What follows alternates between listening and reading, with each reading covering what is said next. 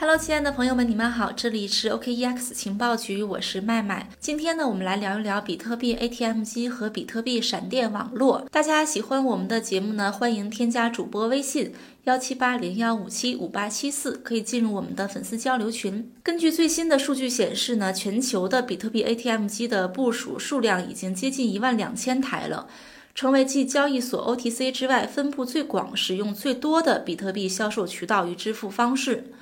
与此同时呢，同样作为支付手段的闪电网络，却一直都处于十分尴尬的一个发展阶段。网络内质押的比特币数量呢，一直在一千枚上下徘徊，远不及 DeFi。可以说啊，比特币 ATM 机和闪电网络一边是火焰，一边是海水。那么，造成这一现状的深层次原因是什么呢？结合最新的行业动态，我们今天就来聊一聊这个问题。我们先来讲一下比特币 ATM 机的这个起源。在二零一三年的时候呢，一家名叫 Robicoin 的公司在温哥华的一家咖啡店放置了一台机器。于是呢，世界上就首次出现了比特币 ATM 机。此后呢，比特币 ATM 机就呈现出爆发式的增长。截止十一月八号，比特币 ATM 机在全球的部署数量已经达到一万一千六百七十四台啊，将近一万两千台了。就比特币 ATM 机分布而言呢，美国是属于一个非常领先的地位的。二零二零年呢，美国从四千二百一十三台加密 ATM 机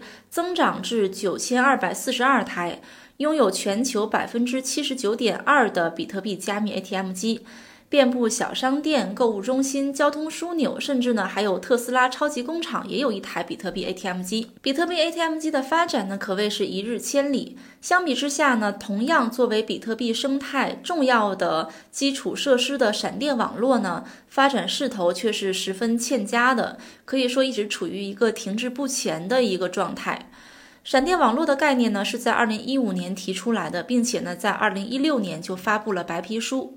二零一八年呢，闪电网络实验室成立，正式的开始将闪电网络去推向落地。闪电网络主网的测试版呢，在二零一八年的三月十五号上线，也取得了一定的发展，但是呢，总体数据是并不理想的。截止二零二零年十一月七号的数据呢，比特币闪电网络一共运行着一万四千三百八十一个节点。一共开通了三万五千个通道，并锁定了一千零三十二枚比特币。比特币在闪电网络中的总质押量，也就是锁定量呢，相当于当前总流通量的百分之零点零零五六。但是呢，我们把这个数据啊和在 DeFi 中锁定的这个数量做一个对比，在 DeFi 中锁定的比特币数量呢，高达十六万七千七百二十一枚，是闪电网络中质押的比特币数量的一百六十倍啊！这个差距可以说是非常悬殊的。这样的数据和现状呢，与闪电网络获得的关注和期望相比呢，就显得有点尴。尬尬了，因此呢，从数据上来看，闪电网络并没有成功，甚至可以说是失败的。那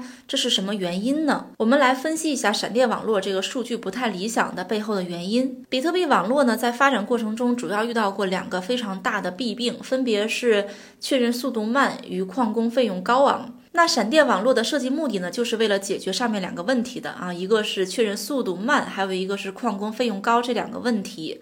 但是呢，闪电网络在实际使用场景中呢，也遇到了两个非常大的缺陷，分别是它的设计缺陷和安全漏洞。我们先来说一下设计缺陷。我们简单举个例子，比如说呢，我路过一家咖啡店，我想用比特币呢买一杯咖啡，但是呢，我当前呢和这个咖啡店之间并没有通道，也没有其他的路由。在这样的情况下呢，闪电网络就是非常不适用的，我很难说去通过闪电网络呢去用比特币去买咖啡。此外呢，闪电网络在实际的运行中呢，还频繁地爆出安全漏洞。比如说，在二零二零年的六月二号，闪电网络被发现存在时间扩散攻击的漏洞。此后呢，又被发现存在 PRN 攻击漏洞。种种缺陷呢，使得闪电网络并不适用于偶发性的一些交易需求。但是相比之下呢，比特币 ATM 机的使用就不存在这么多的门槛了。如果说闪电网络目前的使用的情况不太理想的一个原因呢，就是它不是非常的简单易用。那相反，比特币 ATM 机成功的原因正是因为呢，它非常的简单实用。比特币 ATM 机支持存款和取款，这个过程呢，与我们现在